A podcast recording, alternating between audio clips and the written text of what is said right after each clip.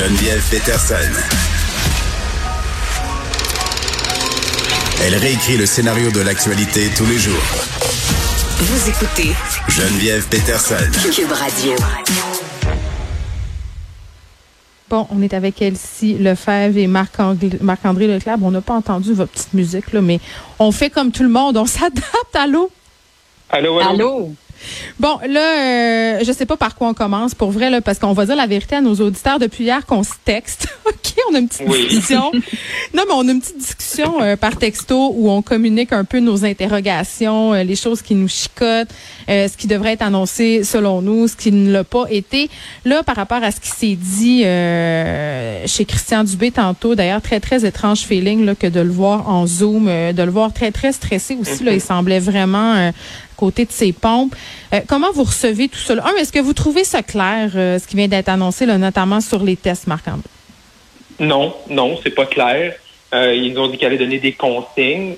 Ça fait longtemps qu'on se fait dire par le gouvernement, allez vous faire tester dès que vous avez un symptôme, même si vous êtes fatigué, allez vous faire tester. là, aujourd'hui, on, se fait dire, ben là, notre capacité de, de, dépistage dans les centres est atteinte à environ 45 000, 46 000 tests par jour. C'est sûr, comme comme bon Québécois qui regarde ça, tu as raison, Geneviève, on s'est partagé nos, nos, nos, impressions, nos feelings, nos expériences personnelles, nos réflexions au courant du, du week-end. Oui.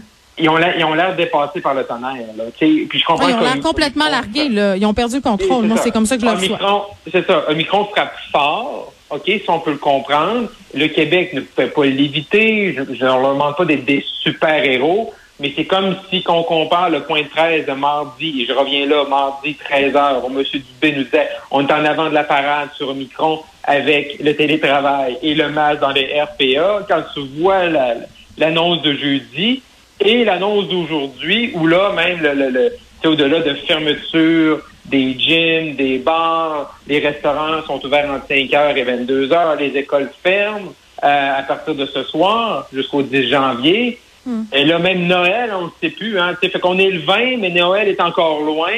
Euh, je sais plus où qu'on s'en va, puis on a carrément dépassé, puis c'est un peu inquiétant de voir un gouvernement qui n'est pas en contrôle, au moins, là. Euh, parce que c'est de faire des annonces jeudi, puis nous revenir déjà avec de nouvelles mesures. Quand les premières mesures s'appliquaient aujourd'hui, euh, c'est-à-dire que les mesures qu'on a annoncées jeudi étaient déjà pas bonnes, si après une journée, même pas une journée, on les change. Elsie, tu sais, tantôt, euh, je parlais avec Dr Granvaux euh, par rapport au test rapide, là, Christian Dubé qui dit que si on n'a pas de symptômes, ça sert à rien. Elle nous dit, bon, mais c'est pas la la pensée de tout le monde. si on regarde ce qui se passe côté de la Nouvelle-Écosse, euh, j'ai posé la question sur Noël, est-ce qu'on devrait l'annuler?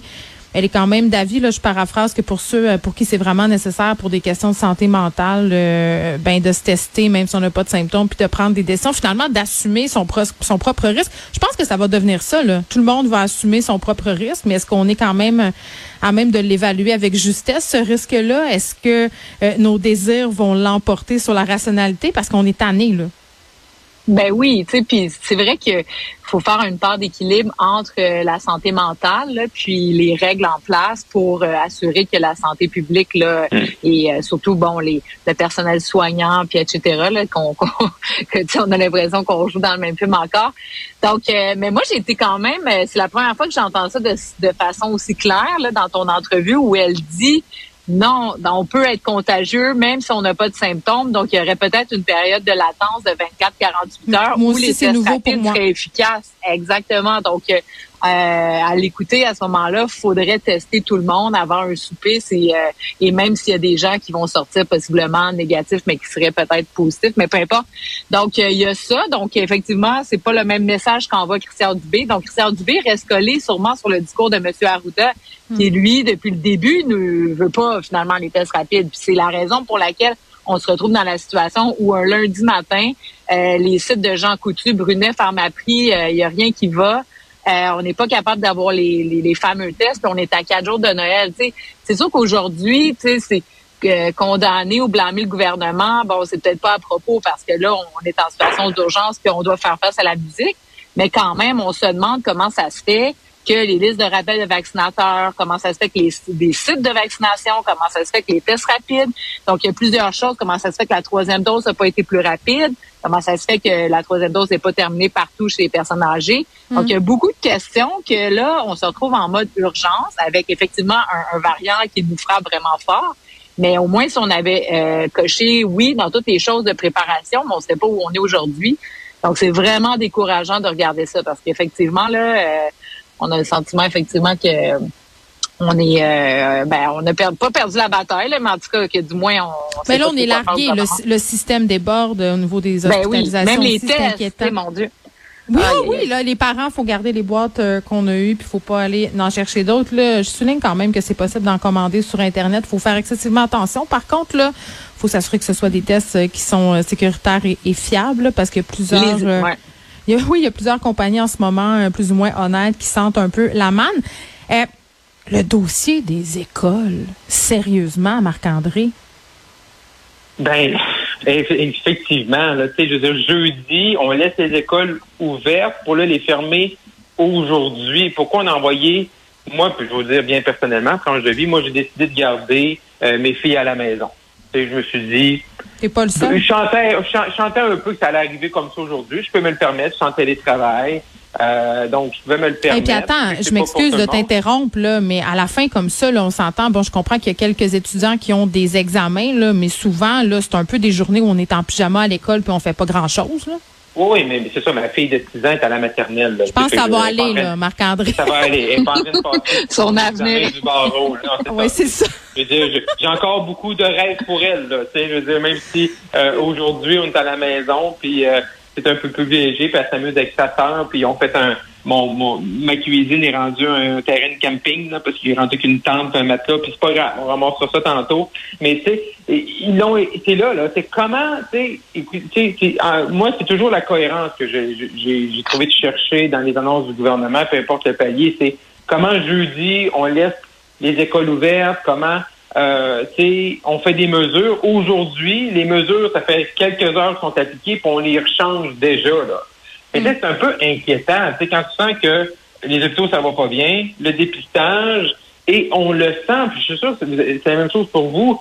Euh, tu sais, moi, là, les autres vagues, là, des gens qui ont eu la COVID dans mon entourage proche, me croisent les doigts, je touche du bois, j'en ai pas eu. Mais là, je sens que l'étau se resserre vers moi. C'est vrai. Je reste serein, mais il y a des gens, des collègues, des ci, des ça, des gens que heureusement que j'ai pas trop croisés ou peu importe, mais j'en entends, tu sais, là, il y a plus de gens, là, on le sent que ça se rapproche vers nous. Fait que là, tu te dis, dans le fond, c'est pas si on va l'attraper, c'est comme quand on va l'attraper. Et c'est ça qui change un peu nos les paramètres de notre gestion du risque par rapport à la COVID. Oui, puis il y a des gens qui m'écrivaient tantôt pour me dire euh, ben moi, ma troisième, ma deuxième dose, pardon, est quand même loin. Là, j'ai atteint les six mois. Euh, pourtant, je devrais attendre. Les, gens, c'est sûr, pensent à eux. Là, puis c'est tout à fait normal. C'est un sentiment humain. On veut protéger euh, sa famille. On veut se protéger aussi d'abord et avant tout. Là, on a l'air à vouloir continuer la vaccination par tranche d'âge aussi. Oui, ben c'est ça. Ça, c'est une autre des déceptions, évidemment, parce que la vaccination, on aurait pu la devancer. En Europe, ça fait depuis la fin octobre qu'on est dans la cinquième vague.